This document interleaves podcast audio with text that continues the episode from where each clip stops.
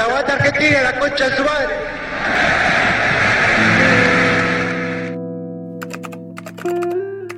La argentinidad sería algo así como nuestro propio fanatismo. Quizás sea la exacerbación de lo exacerbado. Es que el cómo nos ven por estos lados, digo, también es un tema a tocar. En la generalización, si me lo permiten, podría decir que a los ojos de los españoles somos fanáticos, exagerados, demasiado habladores, con poco poder de síntesis, y para resumirlo en una frase, algo que me dijeron una vez en una charla laboral vosotros sois muy listos. El ser listo era referencia de que el argentino promedio quiso pasarse de listo, de vivo, en verdad, y ya fue descubierto.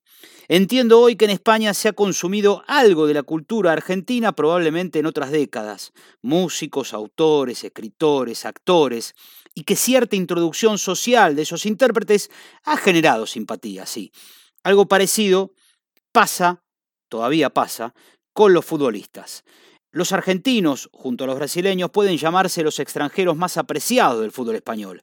Y dentro de ese rótulo está Lionel Messi. ¿A dónde voy con esto de la Argentina, los listos y Messi?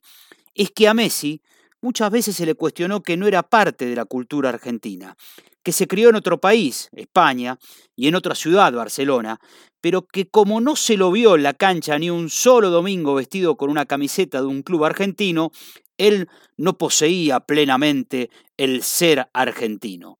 Eso es mentira. El que piensa así está equivocado. Messi es muy argentino, mucho más que muchos que viven en Argentina, por más que de 33 años haya vivido 20 de ellos por estas tierras. Y Messi es un gran puteador argentino. Y acaba el tema del episodio de hoy. Por estas horas los medios españoles refieren más a los insultos de Leo pronunciados ayer en Bolivia que a la propia actuación del 10 o al triunfo argentino. El cabreo, como se le llama a un enojo, ha llamado la atención y si encima vino con un la concha de tu madre, muchísimo más aún. En la concha de tu madre es el insulto que nos caracteriza como argentinos en España, porque genera risa, claro, ya que concha no tiene una connotación agraviante. España tiene conchas por todos lados, las bautizadas con el nombre Concepción. Pero además de la palabra, está la entonación, y en eso Messi también se destaca. Lo pronuncia ante rivales que le pegan, árbitros que no le cobran falta, o ante el más español de los jugadores de acá, que es Sergio Ramos, cuando éste le hace foul en un clásico y le amaga darle la pelota a la mano para luego tirársela lejos. En cuestión no vengo solo a resaltar la forma en que el 10 pronuncia la concha de tu madre, vengo a destacarlo por argentino ante los miles que lo critican, porque Leo además no tiene ni un miligramo de acento español ni catalán en su lengua, y bien podría tenerlo, ya que llegó a sus 13 años, es decir, en edad escolar. Pero no, Messi habla siempre como argentino, o en verdad como rosarino, con las heces aspiradas. Y él está suelto así.